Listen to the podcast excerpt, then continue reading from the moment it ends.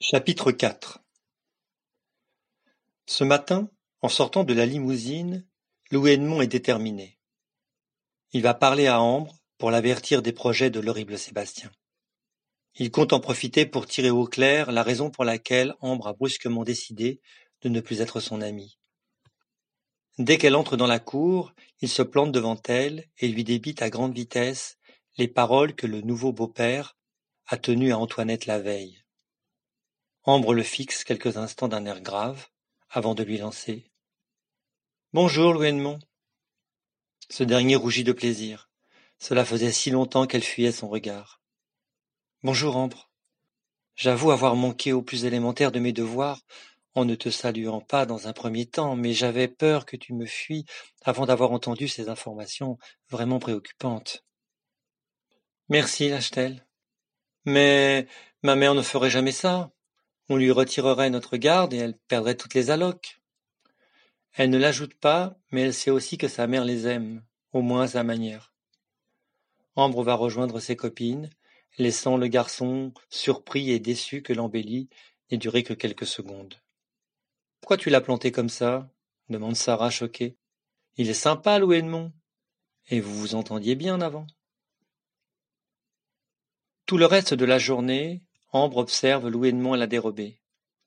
Ce matin, il a pris le risque de se faire jeter devant les autres pour la prévenir du danger. Cela prouve qu'il tient à elle, et même s'ils n'appartiennent pas au même milieu, il l'a toujours respectée. En cinquième heure de cours, Ambre s'installe au dernier rang et pose son sac sur la chaise d'à côté. Quand Louis Edmond s'approche, elle fait mine de fixer le tableau, mais libère la place d'un geste rapide. Il n'hésite pas, et s'assoit près d'elle. Toute la journée, il a rêvé à ce moment. Alors que le cours commence, Ambre sort une feuille vierge de son classeur. Elle écrit sur la première ligne avant de la lui glisser discrètement. Safari chez les pauvres, ça n'existe pas. Je sais, écrit Louis Edmond, avant de lui repasser la feuille. Il a fait des recherches sur Internet et aucun feuilleton ou épisode n'a jamais porté ce titre. Pardonne-moi. Quoi? D'avoir cru que ça existait et qu'on jouait tous les deux dedans? C'est à cause de Sébastien. Surveille la preuve, je vais tout expliquer. Ashley Ashley hurle Sébastien, avachi sur le canapé du salon, avec un cahier ouvert sur les genoux. Je suis aux toilettes, répond timidement Ashley, gêné. Et je n'ai pas fini. Ashley Ashley Ashley s'énerve le copain de la mère. Elle n'est pas disponible, finit par répondre Ambre d'une voix calme. Je m'en fous. Une autre Ashley alors. C'est pareil, toi par exemple, tu viens tout de suite. Les enfants se sont regroupés dans la chambre des filles. En rentrant du collège, l'aîné a réuni ses troupes pour organiser la résistance. Sa discussion avec Lou Edmond lui a donné de l'énergie. Ses frères et sœurs, bien qu'apeurés à l'idée de se faire punir, sont tous d'accord. Alors tu viens reprend l'autre au bord de l'explosion. Tu demandes qui? Moi interroge timidement Bennett avant de plaquer sa main sur sa bouche pour se retenir de rire. Moi? demande Brisney. Moi ajoute Sidney, vite imité par les autres. Moi, moi, moi, moi conclut le petit Jason euphorique. Les enfants entendent siffler, renifler, souffler, grogner. Le canapé grince, le plancher tremble, la bête vient de se lever. Ils se serrent les uns contre les autres pour ne former qu'un gros animal à sept têtes. Jason a enfoui la sienne dans le pull de sa plus grande sœur. Sébastien a changé de couleur. Il se tient au chambranle de la porte, comme s'il voulait se retenir de tous les réduire en bouillie. Qu'est-ce qui se passe ce soir? Vous avez décidé de vous rebeller? Vous voulez quoi? Que j'ouvre la boîte à claques Attention, après j'ai du mal à la refermer. Quand je demande qu'on rapplique, on rapplique. N'importe qui. Les plus grands et les moins bêtes en premier si c'est possible. J'ai du boulot, moi. J'ai un cerveau qui fonctionne à la vitesse de la lumière. Alors je n'ai pas de temps à perdre. Les enfants l'écoutent sans réagir. Certains terrorisés ont du mal à respirer normalement. Sébastien se tourne vers Ambre. Toi la grande, tu me suis et tu me fais du café. Elle se lève et lui déclare. La prochaine fois, appelle-moi directement par mon prénom. Ce sera plus efficace. Je m'appelle Ambre. Lui, c'est Wen. Elle, c'est Arrête! hurle-t-il en l'attrapant violemment par l'épaule et en approchant sa tête tout près de la sienne. Tu crois que je vais perdre mon temps à mémoriser tous vos prénoms stupides? Je suis un inventeur, moi. Je suis un homme d'affaires. Grâce à moi, ta mère va pouvoir quitter ce clapier. Tu peux comprendre ça? Ashley? À ce moment-là, résonne la chasse d'eau, puis une voix qui déclare sur un ton enjoué. J'ai fini. Ça va beaucoup mieux. Tu as besoin de moi? C'est moi, Ashley. Tous se mettent à rire. Sébastien repart dans le salon, suivi par Ambre qui se retourne pour leur faire une grimace. En même temps, elle agite sa main devant la bouche. Ce type a une haleine de chacal moribond. Quand la grande sœur et l'ogre se sont éloignés, Britney explique. Moi, ma maîtresse, elle savait les noms des vingt-sept élèves de la classe à la fin du premier jour de la rentrée. Elle est plus forte que lui, et en plus elle, elle est sympa. Un peu plus tard, Antoinette rentre du boulot et se jette dans les bras de son kiwi préféré. Tes enfants se sont montrés particulièrement insolents ce soir, attaque Sébastien sans préambule. Comment ça insolents Jamais personne ne les a qualifiés d'insolents, ni à l'école, ni dans l'immeuble, ni dans la rue, ni au supermarché, ni au square, ni à la... Ma fleur de vanille Ils sont en train de changer. Heureusement, je suis là pour t'ouvrir les yeux. Quand je les appelle pour leur demander un petit service, ils n'obéissent pas et se paient carrément ma tête. Comment c'est possible? Je vais aller leur parler. Non, tu dois arrêter de les écouter et tu dois montrer que c'est toi qui commandes chez toi. Je vais les priver de dessert. De toute façon, j'avais prévu des kiwis et depuis quelque temps on dirait qu'ils y sont tous allergiques. Non, ma princesse, tu es trop laxiste. Le repas entier. Qu'ils s'endorment l'estomac vide et tu verras demain matin comme ils fileront doux. C'est pas un peu trop? Le dernier n'a que trois ans. Non, je t'assure, mon oiseau de paradis. Et nous, pendant ce temps-là, on va se payer un grand restaurant. Il faut que tu t'entraînes à vivre dans le luxe dès maintenant. Sinon, tu ne sauras pas en profiter ensuite. Mais avec quel argent? Fais-moi confiance. Je suis un dieu du business. J'ai réussi à vendre des roulements à billes qui ne roulent pas à Archambault. La mère et le beau-père claquent la porte vers vingt heures. Les enfants se regroupent dans la chambre des garçons. Ambre vérifie par la fenêtre que la voiture est bien en train de quitter le parking. Ensuite elle déclare. Qu'est-ce qu'il croit cet imbécile? Qu'on n'est pas capable de se faire à manger et de dissimuler toutes les traces ensuite? Allons choisir les ingrédients de notre festin.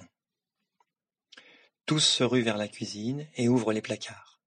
Des boîtes de sardines, de petits pois, de sauce tomate, un bocal à cornichons, deux paquets de pâtes, trois de chips, un grand sachet de fromage râpé envahissent bientôt la table.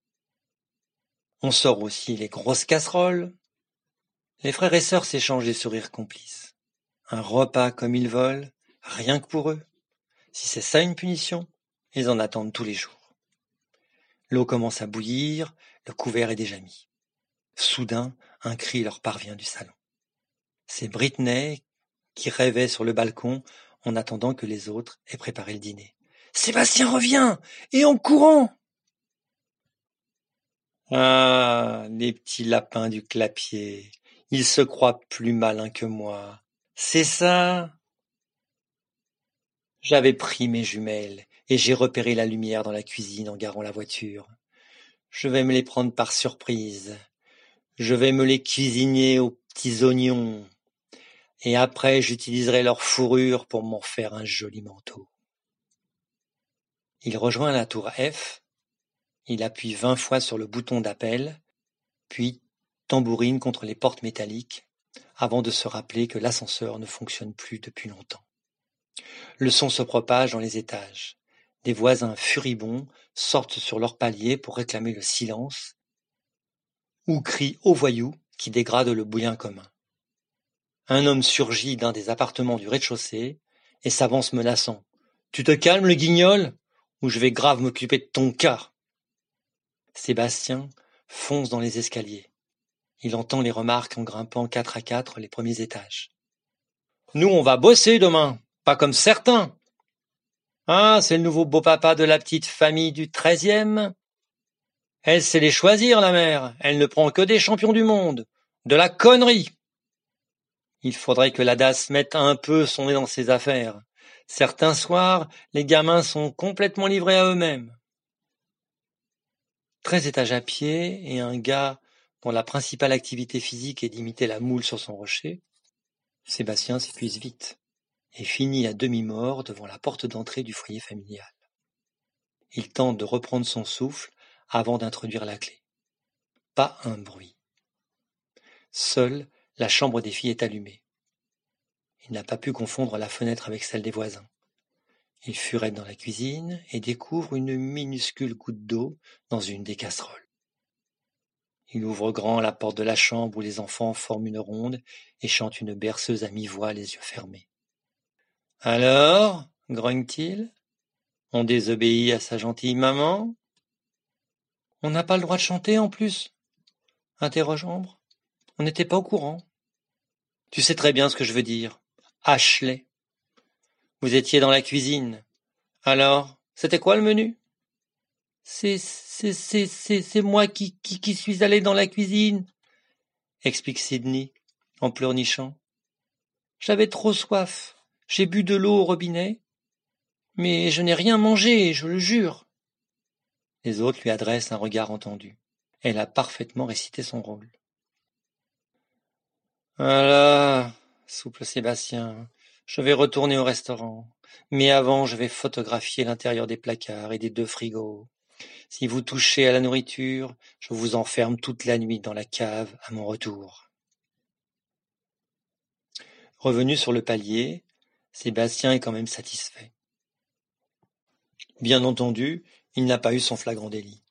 Mais il a su réagir, improviser et garder la maîtrise de la situation. Si on n'a pas le droit de toucher à la nourriture de la maison, suggère Britney, avec naturel, on n'a qu'à se faire livrer. Oh oui, des sushis, propose Ashley. Comme Wanda Pratt. Plein de sushis. C'est très coloré et c'est chic, les sushis. Par contre, je sais pas si c'est bon. J'ai une meilleure idée, annonce Bennett. Vous vous souvenez quand euh, Laura Windsor et Pat Driver étaient encore ensemble, ils commandaient toujours des hamburgers qui étaient tellement hauts que même un crocodile aurait eu du mal à les avaler. Oh oui, super, s'enthousiasment les autres. Et avec quel argent? demande Ambre. Mais Wenda ne paye jamais. Lindsay non plus, précise Britney. Dans la vraie vie, il faut de l'argent, explique Ambre. Mais alors, on va vraiment mourir de faim? Gémit Sydney, en prenant pour l'occasion son rôle de tragédienne? Non, je vais me débrouiller. Ambre improvise un plat qu'elle baptise sur le champ le un tout petit peu de tout. Elle prélève dans chaque paquet quelques cuillerées de riz, de pâtes, de blé, de semoule, de lentilles. Elle épluche aussi plusieurs pommes de terre. Bennett fait bouillir de l'eau et l'assiste pour qu'elle respecte bien les différents temps de cuisson. Au final, il déguste, éclairé par une bougie, un repas bien nourrissant. Jason glisse même à sa grande sœur avant d'aller se coucher que c'est le plus génial repas de sa vie. Les plus grands rangent très soigneusement la cuisine, l'aèrent pour chasser les odeurs et vont enfin au lit. Il faut bien reconnaître, la révolte, ça a du bon. Louis Edmond est fasciné par ce qu'Ambre lui raconte. Parfois, il l'envirait presque. Elle a dû ruser et prendre des risques juste pour manger. À quoi penses-tu lui demande son ami. À demain. On va t'arracher plein de dents? Pire, je vais participer à un rallye. Tu sais conduire? Non, c'est une fête à laquelle mes parents m'obligent à aller. Je ne connaîtrai personne parce que les autres fréquentent tous des écoles de riches. Tu veux pas m'accompagner? On pourra s'amuser, danser, manger des gâteaux. Impossible. Ils vont tout de suite voir que je ne suis pas comme eux. Pourquoi? Je n'ai pas d'habit de riche. Je t'en trouverai. Ensuite, Je, je... Tu n'auras qu'à imaginer que tu joues un rôle, celui de la fille d'un milliardaire de passage en France, chez son cousin Archambault. Tu sais si bien imiter les voix. Envisage ça comme l'occasion rêvée de découvrir un monde inconnu. Pour toi, ça sera comme, euh, comme un safari chez les riches. D'accord, lâche-t-elle, en se demandant déjà si elle n'a pas parlé trop vite. Comme tenue de camouflage, Ambre a choisi une robe de soie grise et un grand chapeau assorti. Sur le site de créateur que lui a fait découvrir Louis Edmond, aucun prix n'était indiqué. Elle voulait ressembler à la mystérieuse cousine de Jessica June, dans Le ciel nous attend, celle qui a oublié son passé et dont les hommes sont fous. La limousine pénètre dans un parc par une longue allée et les dépose devant un château.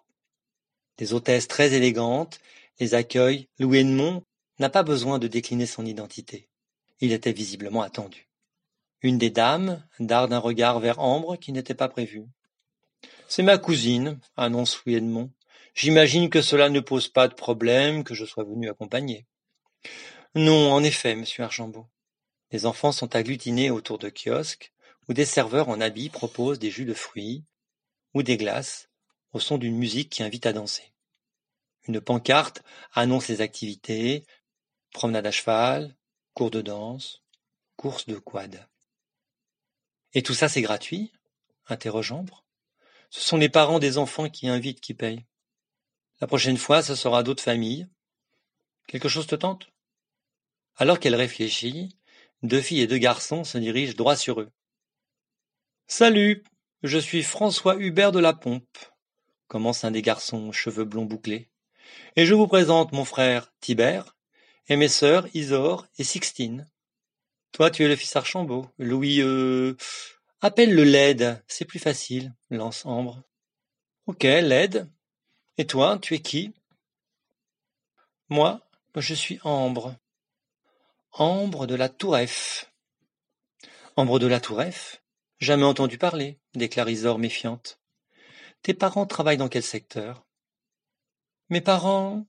Mes parents ne travaillent pas. Ils sont déjà trop riches. Et vous vivez où? Ici, ailleurs. J'habite sur un grand bateau. Et mon jacuzzi, c'est la mer. Louenmont touche doucement l'épaule d'Ambre, qui sort soudain de son rôle. Il lui glisse à l'oreille. Et si on allait danser, chère cousine? Avec plaisir, Led. Il détale en rigolant, laissant les autres perplexes, sauf Tibère qui comprend qu'il vient de tomber amoureux pour la première fois. La journée passe vite, parce que Ambre veut tout essayer. Au fil des heures, beaucoup d'invités cherchent à faire ami-ami avec Louis Edmond, à cause de la fortune de ses parents. Ils s'en moquent, et ne quittent pas Ambre d'une semelle. Lorsqu'elle rentre chez elle le soir, ravie et épuisée, elle trouve ses frères et sœurs regroupés dans le salon. Une lettre est posée sur la table basse. Ashley explique. Maman a dit que c'était pour toi. Ils sont partis dans l'après-midi avec de grosses valises.